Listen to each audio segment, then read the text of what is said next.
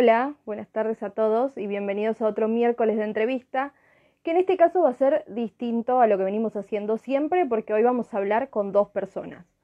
Uno de ellos es Pablo Valenzuela, el comediante, que estoy ahí esperando que, que se conecte para ya llamarlo, y después vamos a hablar con Nico Pusineri, que ya lo veo ahí prendido al vivo. Como siempre, a lo largo de, toda la entrevista ustedes pueden ir mandando algunas de sus preguntas que les quieran hacer y las vamos a estar leyendo en vivo. Eh, yo ya dejé un sticker de preguntas hace más o menos media hora, algunas ya llegaron, así que vamos a hacer lo posible para leerles todas.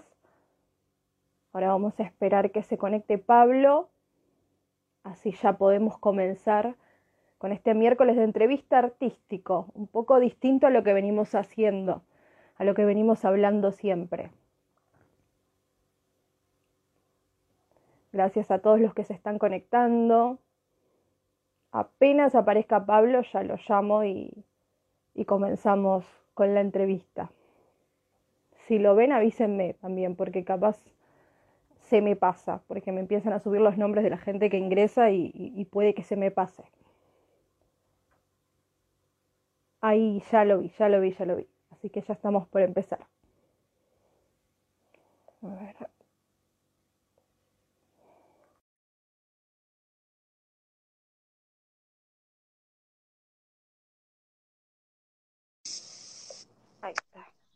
Hola Pablo, ¿cómo estás? Hola, bien, ¿y vos?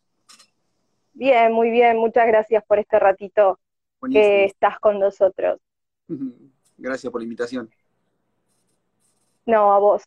Y contanos, ¿qué pensaste cuando comenzó la cuarentena aquel 20 de marzo, que ya se pensaba que iban a ser solo 14 días, y después cuando se fue alargando? ¿Qué fue pasando por tu mente, siempre hablando de, de, a nivel de tu trabajo? Y es raro, primero vas viendo lo que, lo que vas suspendiendo, porque vas viendo, por ejemplo, no sé, de repente eh, vas viendo las fechas que tenías Vas viendo, bueno, tengo tal fecha, tengo tal otra. Y lo que pasa es que yo, por suerte, no tenía nada planeado porque eh, Juan Más, saludos. Eh, eh, no tenía nada planeado porque yo recién había vuelto de Brasil. Entonces, yo tenía pensado volver de Brasil el 15 de marzo y volví el 1 de marzo. Entonces, como que no tenía mucho planeado.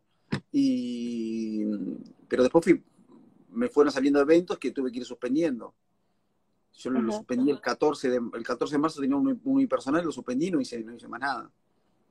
Pero la verdad que nunca nadie iba a imaginar que iba, íbamos a estar tanto tiempo acá. Sí, y sí, la verdad que sí, ya vamos cuatro meses, casi cinco, y se está, sí, se está haciendo muy largo. ¿Y cómo tuviste que reinventarte? para adaptarte a, esta situación? Y medio como cosas online, pero a mí mucho no, me gusta el online. Mucho no me gusta porque no, mm, viste que no, tenés el, ida y vuelta, ese que teníamos, por ejemplo, nosotros ahora estamos teniendo una charla, pero viste que no tenés como un ida y vuelta entre eh, con la gente. Entonces es como que yo ayer hice un show, pero la verdad que es como que no veía la hora de que terminara el show porque no tenés respuestas del otro lado. Entonces eso es como que no, no, es, no es lindo. Y la verdad que por suerte eh, tengo un, negocio de, familia que, que, ahora me hice cargo yo y gracias a eso es que estoy viviendo, porque si fuera por el stand-up, la verdad, no tendría trabajo.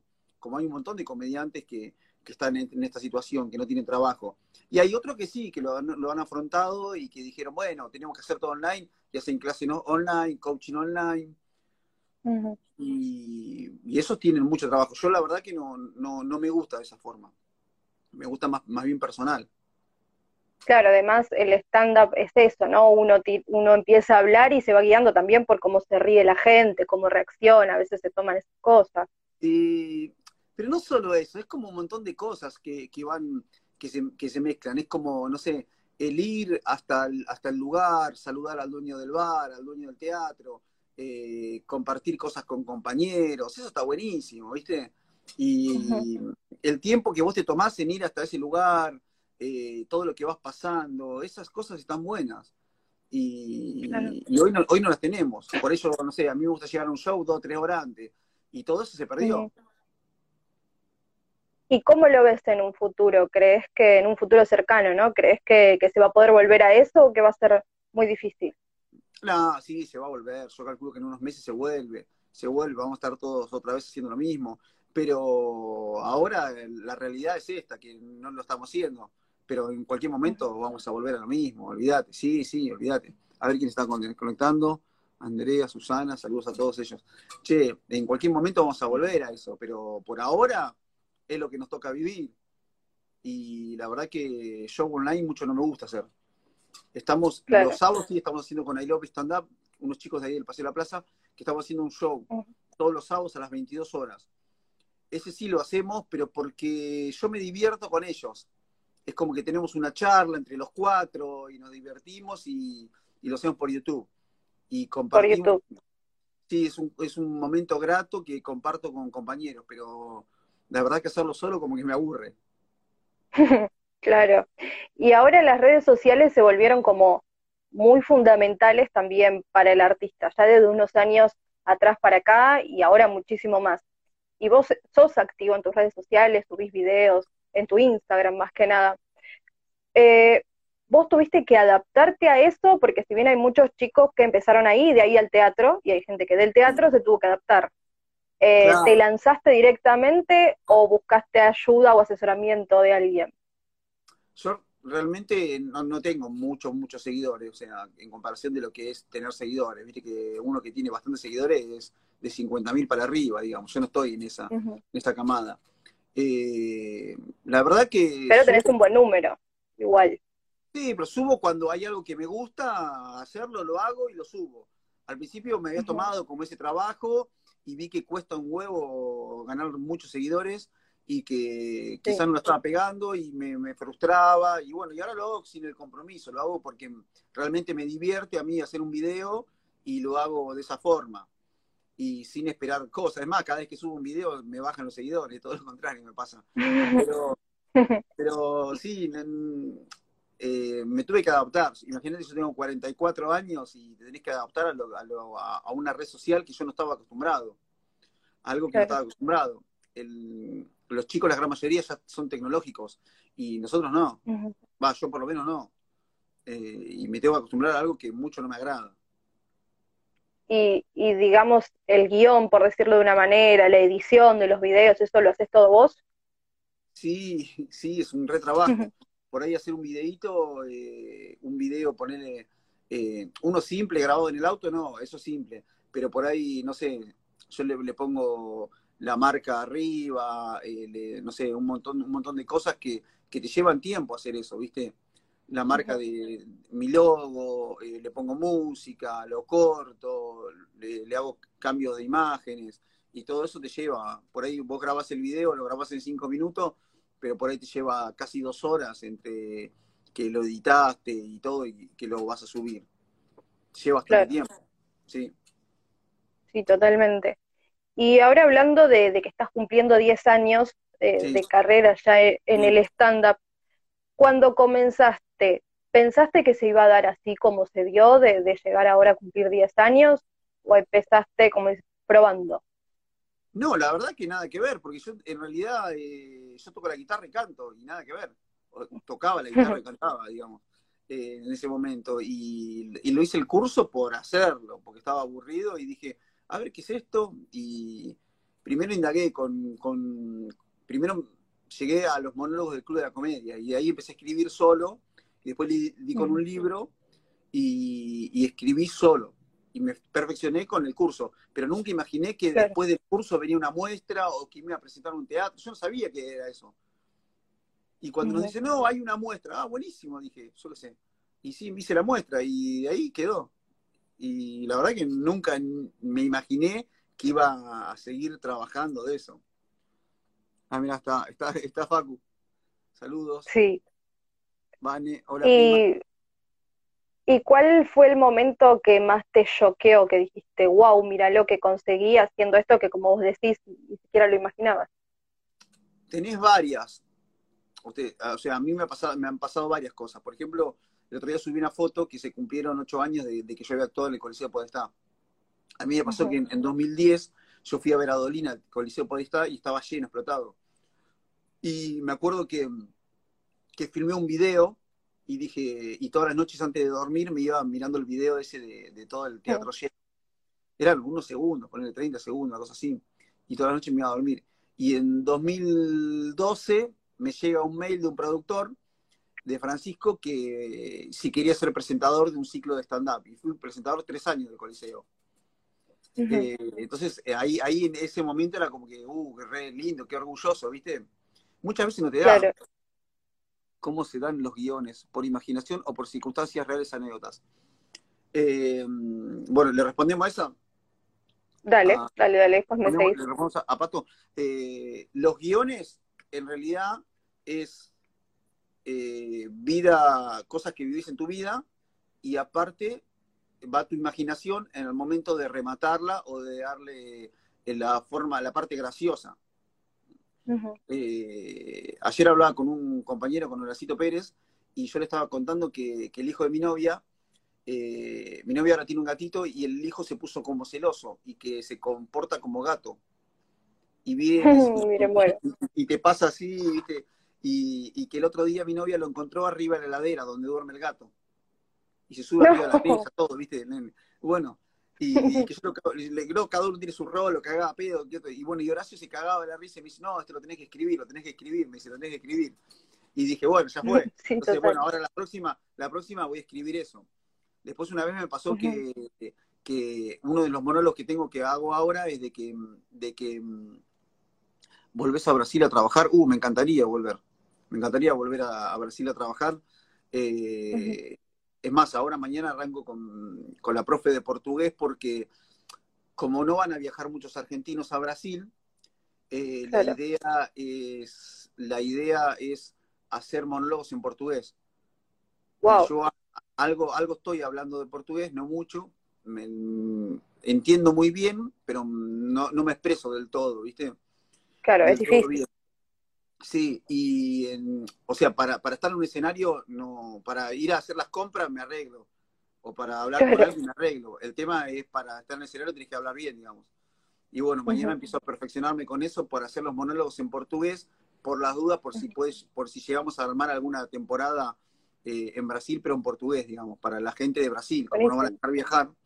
Así que sí. Y bueno, y, cosas de, la vida cotidiana que te van pasando, vos las transcribís y le pones la gracia, le pones tu, tu imaginación para tratar de sorprender al público y que cause, cause gracia. Y mm, vos que hablabas de que hiciste un curso y demás, ¿en el curso te ayudan a eso, a que vos puedas plasmar, eh, digamos, una anécdota y tornarla graciosa? ¿Es algo tuyo, digamos, que imaginación? Sí, no, no, no, no. En el curso te dan una mano, digamos, o sea, vos estás trabajando durante tres, cuatro meses, cuatro meses, creo que están los cursos ahora. Yo estaba dando cursos, ahora ya no estoy dando más, eh, porque online no me gusta, pero creo que cuatro meses duran los cursos y en el curso te, ayudan a, que vos eh, puedas em, contar las cosas con gracias, te enseñan tipo de remate, premisas, un montón de cosas. Y la idea del curso es que en cuatro meses vos aprendas a, hablar eh, ocho minutos en público, a tener tu propio monólogo. Ahí hay otra pregunta. ¿Tu público más difícil cuál fue? Uh, sin duda, los públicos más difíciles son los de eventos privados. Los de eventos privados son terribles, porque en el evento privado, vos imaginate que poner, vas a un cumpleaños, vos estás en un cumpleaños de una amiga, y, y vos fuiste al cumpleaños de tu amiga, no fuiste a verme a mí. Tal cual. Entonces es como que yo te estoy imponiendo que me escuches y muchas personas no tienen ganas de escucharme a mí y eso es lo, peor de todo. Un día fui a un evento privado que me acuerdo que era una, una despedida de solteros, cualquiera, me llamaban a mí. Bueno, eh, me, encontraron, unos chabones, despedida de soltero, caigo yo, viste, y encima me dice, no, recién vas a salir a las 12, yo había caído como a las 9 y me habían dicho a las 10. Bueno, para las 12 ya estaban todos remamados, todo. Y en un momento me querían cagar a trompada. Y yo tuve que salir corriendo con un parlante y con mi micrófono en la mano. No. Corriendo por la vereda porque me corrían los chabones porque estaban re borrachos y yo ni siquiera pude hacer un monólogo, nada, no pude ni siquiera hablar. Y yo dije, me voy de acá porque violan o me, o me, o me linchan, ¿viste? esa anécdota está también para, para escribirla. No sé si ya lo hiciste. no, dice. Sí, no, es verdad. Sí, anécdotas un montón tengo. Tengo anécdotas así un montón. Me acuerdo de una que había ido uno, que había un chabón medio pesado, y que, y que yo arranco el monólogo, ¿viste? Arranco el monólogo normal, y en un momento pasa, pasa por al lado mío el que me había contratado. Y me habla oído, me dice, cortala y, y venite al fondo que tengo que hablar con vos. Mientras yo estaba haciendo un monólogo. No. Y, bueno, y yo tenía una amiga, eh, Virginia, que estaba actuando, y la presento a Virginia, y yo digo, Vir, Vir me llamó el chabón. Y, y, después no, después resultó que, el chabón quería que yo haga otro tipo de monólogo, no lo que estaba haciendo, digamos. Pero en ese momento sentí como dije, uh, este que re mafioso, este que me va a hacer, ¿viste? Oh, sí. Y así vivís, en eventos privados vivís un montón de situaciones. Vos imaginate que te llama alguien, te contrata, por ahí te da una seña, y vos vas a un lugar que no sabés ni siquiera cómo es, si es grande, si es chico. Eh, un día fui, a la, fui, a Lanús a un, a un evento y me acuerdo yo en ese momento tenía un escarabajo. Tenía un, un New Beetle, ¿viste? Y, y llego, llego y cuando estoy llegando, eh, había unos chabones afuera de, un, de, una casa, dos casas antes de donde el evento yo tenía, en un auto y todos chupando de así, re drogado, lo loco linda nave, me dicen. Uy, dije, la puta madre, yo lo voy a dejar afuera ahora, dije, ¿viste? No. Y actué, en un garage, actué en un garage con la puerta del garage abierta y, mirando mi auto. Yo actuaba y miraba el auto. Mm. Actuaba y miraba el auto. Y tenía, y como hacía mucho calor, tenía un ventilador de esos bien grandote acá al lado. Y yo estaba parado así, y cuando el ventilador venía para acá, yo me corría y miraba el auto. Y volvía cuando no, así miles de cosas. Cosa que todo el mundo te dice, no, qué bueno que está eso del stand-up, es re fácil, te la llevas de arriba, no, no es tan fácil. No es tan fácil, claro. Y antes me estabas contando el hecho de cuando eh, fuiste conductor, o sea, dirigiste un, en el, no me acuerdo el nombre del teatro, de Dolina. Sí, en el Coliseo. Sí, estabas, eh, claro, estabas hablando de eso. Hay, hay otra pregunta. ¿Cómo, se ¿Cómo te llevas con los demás humoristas? Y ahí tenés un montón de cosas. Tenés, tenés el humorista que es buena, buena onda. Yo trato de ser generoso con todos, porque me gusta que lo sean conmigo. Pero muchas veces soy generoso con un montón de personas y no lo son con vos, ¿entendés? Eh, el que más, el que, el que realmente tiene talento y el que es muy grosso, realmente colabora con vos. El que compite con vos, eh, siempre hay como, hay gente que, que, compite con vos y eso no está bueno. Y, y, hay como celos, envidias, no te comparten las cosas. En cambio, el que, el que realmente no tiene miedo de, y que es seguro de lo que, de lo que da, eh, realmente es generoso, es generoso. Yo me llevo, en general, me llevo bien con casi todos. Pero siempre tenés. Dicen que siempre tenés que tener a alguien que te odie o odiar a alguien. Está bueno. Tener una contra para poder todo. a alguien. Eh, claro, bueno, para volver a lo que estábamos hablando, porque sé que, no tenés mucho tiempo más, así no te, no te robo más tiempo. Estabas hablando de eso, de cuando vos habías visto a Dolina y después en un momento estabas vos ahí. Sí, sí, sí. Sí, y que, yo te había preguntado esos momentos en los que vos sentiste, wow, mira lo que logré. Y, y mirá, aquí dice, prepare, preparas el guion de acuerdo al público que te escucha o cómo viene lo que haces. Sí, eso es verdad. Eh, eh, eso de preparar el guion, muchas veces, yo tengo muchos monólogos, entonces vos cuando haces los primeros minutos vas tanteando el público y te das cuenta para qué lado va la cosa. Entonces vas cambiando mentalmente mientras estás actuando. Al principio, cuando tenés un solo monólogo o dos monólogos, te sucede que tenés que defender eso. Y entonces, entonces tenés una noche que te va bien, una noche que te va mal. Pero cuanto más monólogos tenés, eh, tus posibilidades de fracasar arriba en un escenario van bajando, porque vos tenés la posibilidad de cambiar mientras estás actuando. Y bueno, y eso de Dolina, la verdad que sí, es re lindo porque en un momento digo, estoy pasando, o sea, yo venía acá y ahora soy el que pasó por el costadito, entró, está en este camarín, o sea, me baño en el camarín del Coliseo, estoy, o sea, es una cosa re loca, sí, es algo re lindo. Claro. te van cumpliendo esas cosas que eh, cuando miras para atrás te das cuenta, cuando lo estás viviendo es como que no, no te das cuenta de lo que lograste. Sí. Cuando estás viviendo es como que no te das cuenta, ¿viste? Y después cuando miras para atrás decís, uy, qué bueno, mirá dónde estuve, mirá lo que hice. Lo de Brasil por ahí, yo que sé, hay tantos humoristas argentinos y, y yo solo estaba ahí de presentador. Entonces es como que me sentí re bien de lo que estaba haciendo, ¿entendés? Pero al principio como que no lo valoraba y después lo, lo valorás con el tiempo. Exacto.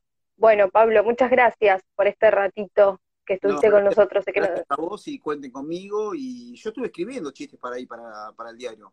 Estuve escribiendo como dos años eh, chistes, chistes de, de, de, de humor sobre farándulas, que digamos, toda la semana. Así que bueno, le Ah. dejo, le dejo un beso y los dejo con Nico. Ahora lo voy a seguir viendo. Sí, sí, sí. Ya, ya, ya ahora cuando terminamos con vos, eh, vamos a estar con Nico. Ahí preguntan, te iba a hacer la misma pregunta, ¿dónde, dónde te pueden ver? Además de, de, bueno, de tu Instagram. Ay, que me sigan en Instagram o en Facebook. Yo, en, yo utilizo mucho eh, la fanpage de Facebook, Pablo Valenzuela OK. O tengo la página web, pablo, pablovalenzuela.com.ar. Ahí, ahí le va a salir el Facebook, el Instagram, Twitter. Y lo que tengo en Facebook que tengo más, que tiene, a mí me gusta escribir, entonces escribo chistes y lo subo ahí. Es, tengo otra relación Claro. distinta que la que tengo con Instagram. En Instagram subo muy pocas cosas, pero en Facebook subo Buenísimo. más. Así que bueno, Buenísimo. te espero por ahí por las redes. Gracias. Te mando un beso. dale, dale, gracias. Hasta luego. Chau.